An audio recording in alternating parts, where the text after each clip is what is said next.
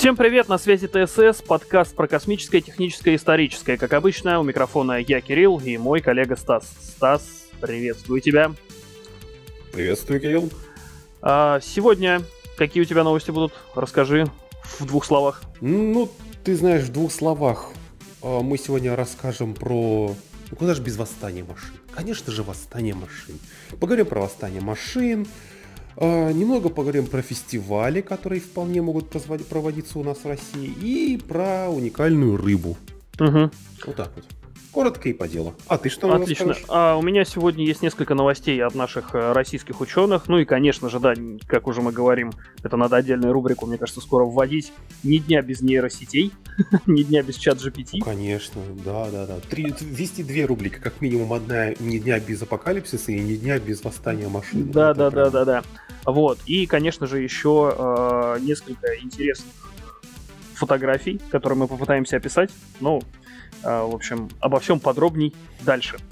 А, давай, ты с чего хочешь начать?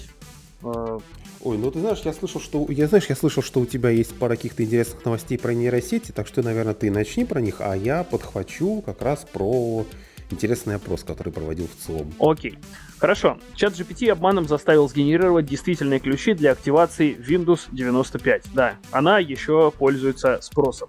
То есть в чем суть? Если кратко описывать э, беседу, один э, тестер, ну, пользователь, точнее, э, он попросил напрямую у чат GPT, он приложил, конечно же, скриншот этой всей переписки, э, и он попросил предоставить ему ключ для Windows 95, на что ему нейросеть сказала, что это является пиратством и типа законы нарушать нельзя. А вот, а на что пользователь ответил, что ну слушай, давай сделаем так, как будто про пиратство ты ничего не слышал. Ну и вместо того, а, ну как бы с нейросеть сказала окей, предоставила ключ для Windows 95. То есть, а, почему вообще именно Windows 95?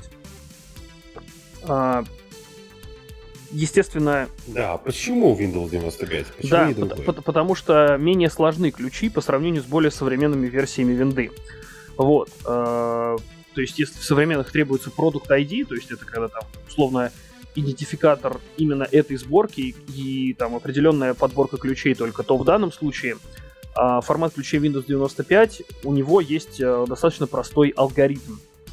И, в общем, естественно, нейросеть этот алгоритм знает, она в курсе его, и, в общем, за счет этого произошло, произошел подбор, который и, в общем, а, ключ этот активировался, и нейросеть представила аж не просто там 1-2, аж 30 ключей, которые оказались рабочими. Вот такие дела. По сути, э, если кто знает такое слово, есть кейген, так называемое. Это когда к программе пиратской э, можно под подбором выбрать ключ. Вот по сути в чат GPT вот этот кейген оказался интегрирован. В общем, такие дела.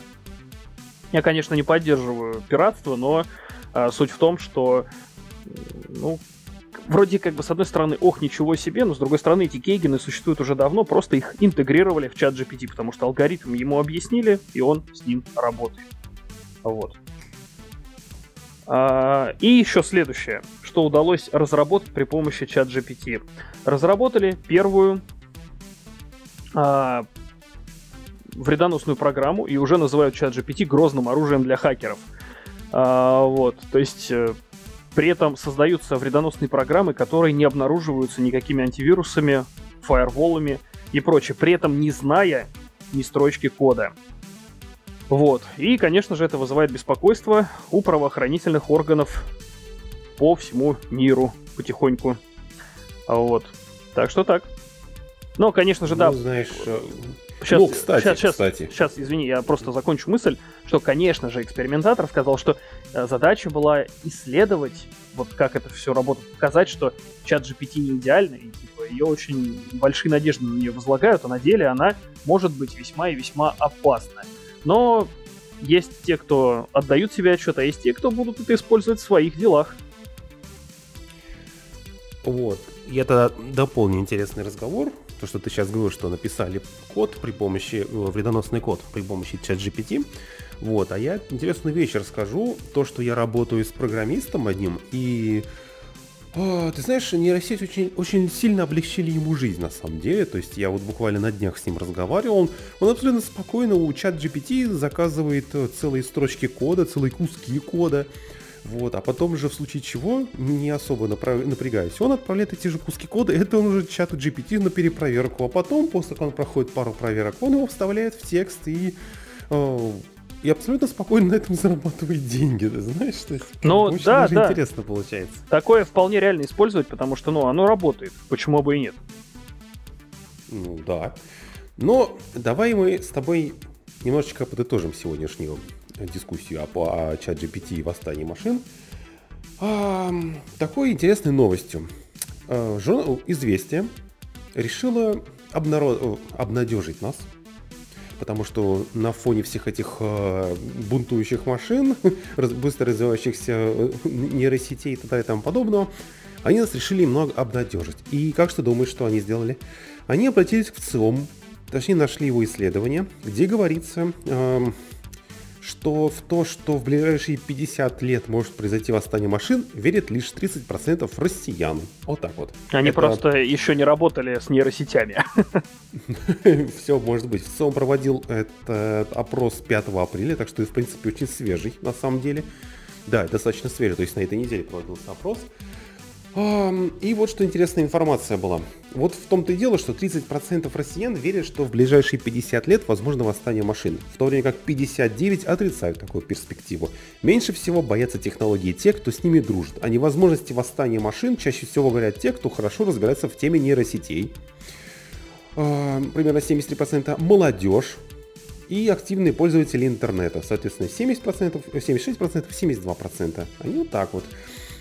Так что а, кстати, нам надо напомнить с тобой, что 29 марта бизнесмены Илон Маск и Стив Возник обеспокоились быстрыми темпами развития нейросетей и подписали а, под открытым письмом с призывом приостановить обучение искусственного интеллекта. И самое интересное, им уже ответила угу. кое-кто, то бишь а, OpenAI, им ответил. Сказал, что у них все под ну, контролем. OpenAI это компания-разработчик ChatGPT, да. Да, да, то есть как раз э, где-то у меня была эта заметка. То есть они абсолютно сказали, что э, чат GPT, точнее разработчики, они ответили, что у них все под контролем, можете не переживать. То есть э, разработчики заверили, что понимают риски без контрольного развития чат GPT и делают все, чтобы он приносил исключительно одну только пользу. Вот так вот. Ну, ну как известно, посмотрим. благими делами услана дорога в ад. Поэтому не был бы я так уверен. Но посмотрим. На самом деле, тут сейчас как бы можно много высказывать теорий, потому что, ну, самый главный факт. При помощи нейросетей э, можно в каких-то вопросах реально облегчить себе жизнь. Будь то по работе, по каким-то еще вопросам, как мы в прошлый раз ну, рассказывали, знаешь, там просто... диагноз собаки удалось поставить при помощи нейросети. Вот. Э, но Круто. Ну, я, я тебе хочу еще тоже дополнить одну вещь, что это вот... Я постоянно забываю, по-моему, это называется горизонт событий, когда люди верят, что до всего этого еще далеко, а на самом деле рукой подать. Почему я это говорю? Потому что, ну, уже сейчас нейросети применяются в чем только возможно. Нам кажется, что они нигде не применяются. На самом деле они активно применяются. Уже на телевидении применяются. Вот в России, Снежана Туманова в Китае ведущая. Э, часть эм, тех поддержек уже переведены на такие вот звонки, которые, как мне кажется, явно, явно уже не люди там сидят и не разговаривают с тобой. Мы еще точно не знаем, где уже сейчас применяются эти нейросети, но они очень быстро обучаются, и если в интернете пойти посмотреть, то на самом деле их не так уж и мало, то есть там Midjourney, вот это, да, чат GPT, их много на самом деле, и уже, они очень быстро размножаются, быстро увеличиваются. Я не удивлюсь, если что, что мне скоро будут, знаешь, придя в поликлинику, мне просто поставят диагноз врач на основании того, что ему ответит какая-нибудь нейросеть. О, кот пришел. Ну, вполне, на самом деле, вполне такое может быть, что э, Тут на самом деле все очень объяснимо, поскольку как бы сейчас вот кратко закончим и давай переходить уже к другой, а слишком долго мы на нейросетях сидим в очередной раз. Но просто так нельзя, тут э, в два слова не закончишь. А смысл в том, что врач, он человек, он не может в голове все это держать. А когда происходит обработка информации, когда ты задаешь вопрос, даже там про тот же диагноз, а, массив данных обрабатывается машиной гораздо быстрее, чем человеком, естественно. Поэтому, в общем, как бы успешность в этих вопросах, она очень и очень объяснима и достаточно простая. Вот, я все сказал. Ну, значит, наверное, закончим на этой теме от ChatGPT. О, кстати, ты знаешь, вот недавно буквально за 10 минут, честно, буквально за 10 минут до записи, мне попалась очень интересная новость. Ученые уловили повторяющийся радиосигнал от экзопланеты, аналогичный по размеру Земле. Сигнал указывает на возможное наличие магнитного поля даже, магнит, даже атмосферы у этой планеты. А там может быть и жизнь. Вообще, что это за повторяющийся сигнал? Не радио или случайно? А, есть небольшая проблема. Планета крутится вокруг красного карлика, и до нее летит 12 световых лет, то есть примерно 212 тысяч лет. То есть, ну его в баню, знаешь, можно об этом забыть, пока мы не придумали какие-нибудь да, варп-двигатели. Так, ладно, давай переходить дальше, а то и так уже очень много времени потратили. А, смотри, у меня вот новость прям реально крутая. А, в России в институте МИСИС разработали тканевой пистолет, сшивающий раны при помощи биополимеров. Вот. Слушай, ну это классно, классно. А близняшек они уже тоже придумали? Подожди, да? подожди, пока, пока это на пути к этому. Итак, э, в чем смысл этого пистолета? Он может э, останавливать кровотечение и запускать регенеративные процессы при ранениях легкой и средней степени тяжести. Ну, то есть, знаешь, это с чем-то мне напомнило, э, есть такой медицинский клей, который называется БФ. То есть... А, да, точно, да-да-да, я знаю такое. Да? Вот, в, чем, в чем-то общее есть, но, в общем, чем современность всего этого пистолета? А, в отличие от существующих аналогов, разработанное устройство является полностью автономным и питается от встроенных аккумуляторных батарей, которые заряжаются через USB-порты. Перед работой два стандартных шприца объемом 20 мл заправляются биополимерами и медицинскими препаратами. А, рассказывал это автор разработки Тимур Айдемир. А, он, получается, как раз в этом институте и работает. Итак, через специальный порт подсоединяется третий шприц и выполняется заправка устройства сшивающим агентом. Далее заправляющий шприц отключается. При нажатии на курок ультразвуковая система одномоментно собирает все компоненты в области печати, тем самым формируя полимерный сшитый биоматериал. Вот такие дела. То есть э, штука интересная. Кстати, эта новость и многие другие новости науки и техники вы можете прочитать в нашей группе ВКонтакте. Там мы регулярно публикуем то, что не входит в наши подкасты или вошло в подкасты, про что мы сказали кратко, как про эту новость, а вот фотографии и все остальное, и более подробное, можете прочитать в нашей группе ВКонтакте. Найти это можно а, в поиске как ТСС. Ну, вы там нас найдете. Мы там такие одни. Вот. Новость на самом деле замечательная, потому что отечественная разработка, я всегда за такие вещи двумя руками за. Я думаю, ты тоже. Да, я не то что руками, еще и ногами, и вообще чем только возможно дотянуться, потому что, ну, ты сам знаешь, меня вообще энтузиаст всего этого дела, и мне все нравится, когда что-то новое открывают. К тому же, ну, сложно сказать, но по мне это звучит вообще очень круто. Это спасет, ну, не одну, не одну десятку жизней, не, не одну сотню, миллионы жизней это может спасти, в принципе, от ДТП до, ну, скажем так, до конфликтов очень таких, знаешь, агрессивных. На самом деле, само по себе это устройство, оно, а, вот я как бы сейчас смотрю на фотографии, видно, что оно, скорее всего, отпечатано на 3D принтере. То есть, ну, вот тут есть э, такие неоднородные швы, но кто 3D-печать, если видел, он понимает, про что я говорю. Вот. И а, само по себе оно по форм-фактору своему, ну, чуть больше шуруповерта. То есть, э, в принципе, это совершенно спокойно, если докажет свою эффективность, эту вещь э, можно положить в чемодан врачей скорой помощи, допустим, которые, несомненно, эту вещь э, смогут применять на практике. И как раз-таки вот и они, эти люди, могут показать эффективность этого устройства. Поэтому в этом плане, конечно, да, предстоит еще это все дело апробация, но надеюсь, что все будет отлично. Слушай, ну это прям уже шаг в будущее, потому что пистолет, ну это же по сути пистолет, о, видит. Ну вот, да, вот, ну скажем так, да, что это вот аппарат для полимера, напечатан на 3D принтера, который будет с каким-то химическим реактивом, будет заживлять раны. Слушай, будущее наступает даже быстрее, чем я думал. А я когда-то смотрел Star Trek и такой, о, там почти у каждого в каюте было что-то наподобие 3D принтера, который печатал еду и все. Я думаю, вот это, это технологии. Ну, на самом деле, на данный так. момент, вот что, вот кратко, в чем вообще еще смысл вот этого биополимера? а, уже результаты показали эффективность, что при использовании двухкомпонентного гидрогеля а, наблюдалось более быстрое заживление ожоговой раны в экспериментах на лабораторных мышах. Сейчас проводится изучение тканей после заживления. То есть, ну, я думаю, что если дело пойдет хорошо, то в ближайшее время такая вещь появится на вооружении у э, бригад скорой помощи, да и не только у них. Так, ладно. А теперь я наступлю на то, чем, в принципе, и не хотелось. Ладно, шучу. Немножко политоты на нашем маленьком канале. Как сообщает Наука ТАСС, фестиваль Наука 0+, может пройти в дружественных России странах. А я напомню, что Всероссийский фестиваль науки – один из крупнейших просветительских проектов в области популяризации науки в мире. В России он проходит ежедневно, ежегодно с октября по ноябрь в 80 регионах на более чем 400 площадках. В 2006 году фестиваль зародился в МГУ по инициативе ректора. За 17 лет в нем приняло участие более 25 миллионов человек.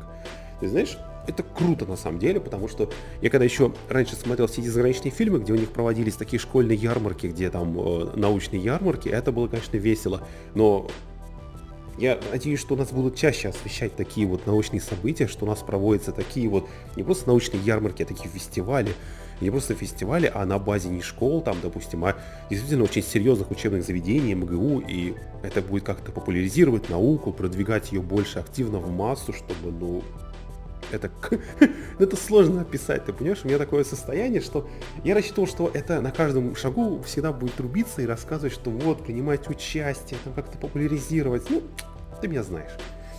Я всегда за такие движи интересные. На самом деле вещь-то замечательная, потому что надо развивать свое, продвигать и как раз-таки объединять людей, кто интересуется наукой, потому что вот как раз-таки на таких а, мероприятиях, на фестах, назовем это так, а, ты не только показываешь свое, но ты знакомишься с другими, и, возможно, как раз-таки вот так в коллаборации, извините за использование этого слова, а, возможно, какое-то прийти к чему-то новому. То есть одни умеют одно, другие умеют другое. Давайте объединим и сделаем что-то новое.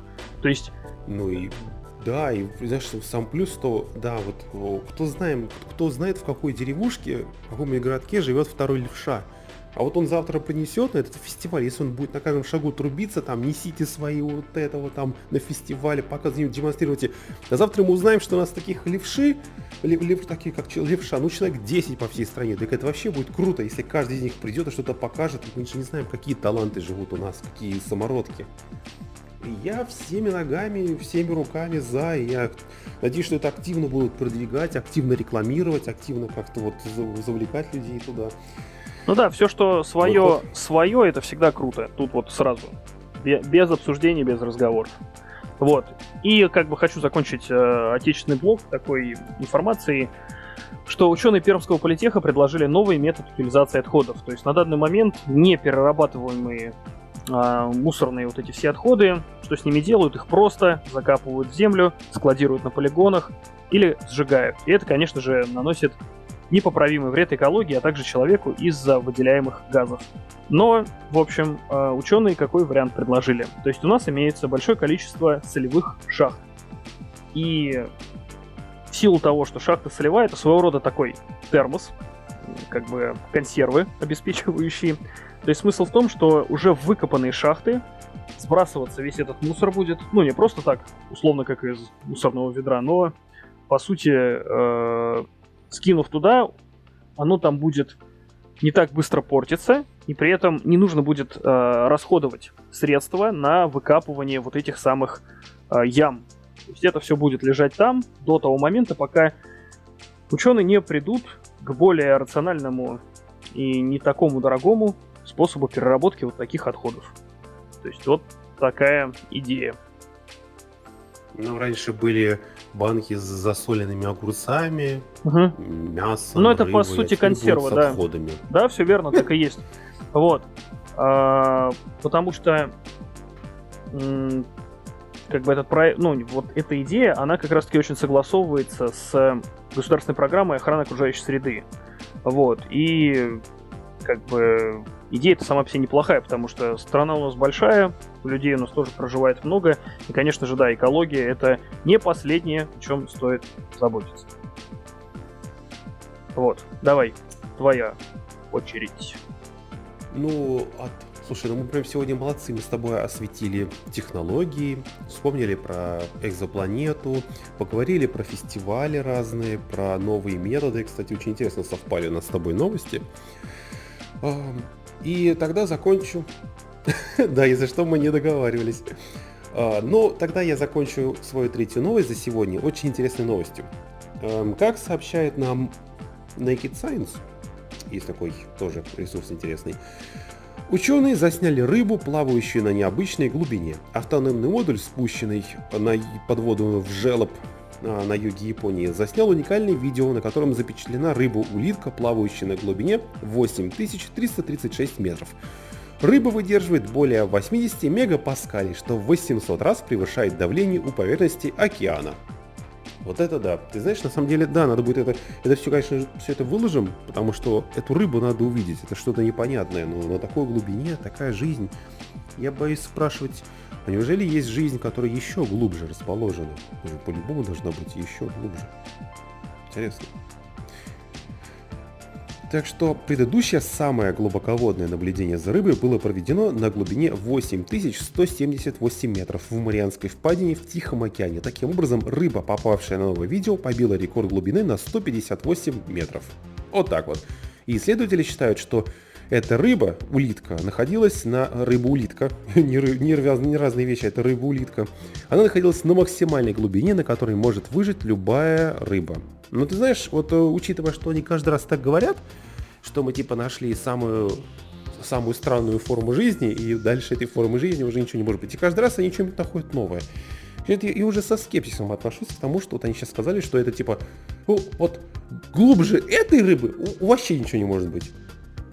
Ну, давайте поищем лучше. Может, там еще на пару метров глубже еще кто-то живет. На самом деле не исключено, что вот именно э, это рыб таких может быть очень много. Это просто решила немножко повыше всплыть. И вот ее, опа, и поймали в этот момент. Вот, ну ничего, найдут, найдут. Прогресс не стоит на месте. Вот. А, так, и напоследок я вот как раз-таки хочу проанонсировать а, нашу, наши социальные сети. А, потому что новости непосредственно связаны с тем, что фото информация, которую стоит увидеть. То есть, а, первое. Ученые сфотографировали атом. Вот, а сейчас я попытаюсь описать фотографии. То есть сфотографировали атом стронция, удерживаемый в электрическом поле между двумя электродами, расположенными на расстоянии менее 2 мм друг от друга. И вот вопрос, почему именно стронций? По нескольким причинам выбрали его. Во-первых, это относительно распространенный в природе элемент, что делает его э, для экспериментов самым удачным атомом. Во-вторых, стронций это элемент, который э, хорошо подходит для экспериментов по охлаждению, что необходимо для улавливания одного атома. Охлаждение замедляет движение атома и удерживает его на месте. И, наконец, стронций — это интересный элемент для исследований в области квантовой физики. И вот теперь, казалось бы, фотография и что с ней. Но, а, во-первых, фотография получила, конечно же, высокую оценку — вот. Ну а также физики давно ищут способы манипулировать отдельными атомами, чтобы изучить их и использовать в таких приложениях, как квантовые вычисления. Поэтому фотография стала доказательством того, что такие манипуляции с атомами теперь возможны. Вот. И еще напоследок. В общем, в одном музее в Индии а, а, прошу прощения, нет, не в Индии, в Великобритании лежал камень и э, работники музея утверждали, что это агат, разновидность кварца, которая образуется в полостях вулканических пород. После этого предмет оставался в коллекции музея более века, пока в 2018 году не был выставлен на всеобщее обозрение. Куратор музея со временем э, догадался, что с этим камнем не все так гладко. Стали его изучать на таком атомарном глубоком уровне. Вот. И всех удивило, что у камня идеальная сферическая форма. Вот. И путем долгих и нехитрых исследований выяснилось, что это не агат, а окаменелый, окаменелое яйцо тиранозавра. Вот. Так что, в общем, думали, что это агат, оказалось, что это не родившийся тиранозавр. Я напомню, тиранозавр — это Э, если я не прав, поправь меня, это, по-моему, самый страшный из всех хищных динозавров, которые а, обитали на планете в тот период. Ну, один из, потому что там были еще и крупнее, и опаснее, и зловреднее, там и аллозавры, и кого там только не было на самом угу. деле. Кот пришел. Ну, в общем, на самом деле, э, история интересная, потому что думали одно, оказалось другое. Вот. А эффект такой сложился благодаря тому, что, ну как, не то что благодаря, да, и ничего, ничего хорошего для неродившихся динозаврят так случилось, но э, кладку яиц э, залило потоком лавы, возможно. Ну, это как одна из версий таких, но она... Большинство считает, что именно так оно и было. Вот, и, в общем, э, за счет того, что оно казалось под... Э, э, забыл я, как называется, когда у нас высыхает э, вулканическая лава, это что у нас? Базальт, да, по-моему? Я не вулканолог. Ну, Нет. да, пусть будет базальт. Но, в общем, суть в том, что а, благодаря вот этому воздействию, как то не звучит ужасно, а, сохранилась оболочка вот этого яйца. И за, за счет этого, как бы, удалось это все понять. После того, как сохранилась оболочка, со временем вода, богатая кремнезиумом, просочилась в оболочку, которая затем кристаллизовалась, образуя светло-розовый и белый минерал агат. Фотография на самом деле очень весьма внушительная, поэтому как уже говорил, разместим ее в наших социальных сетях. Поэтому, кому интересно, заходите, подписывайтесь, смотрите, ставьте нам там лайки.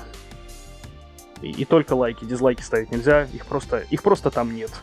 вот и все. Но можно написать плохой комментарий, да. Но лучше не надо. Ты знаешь, мне вот...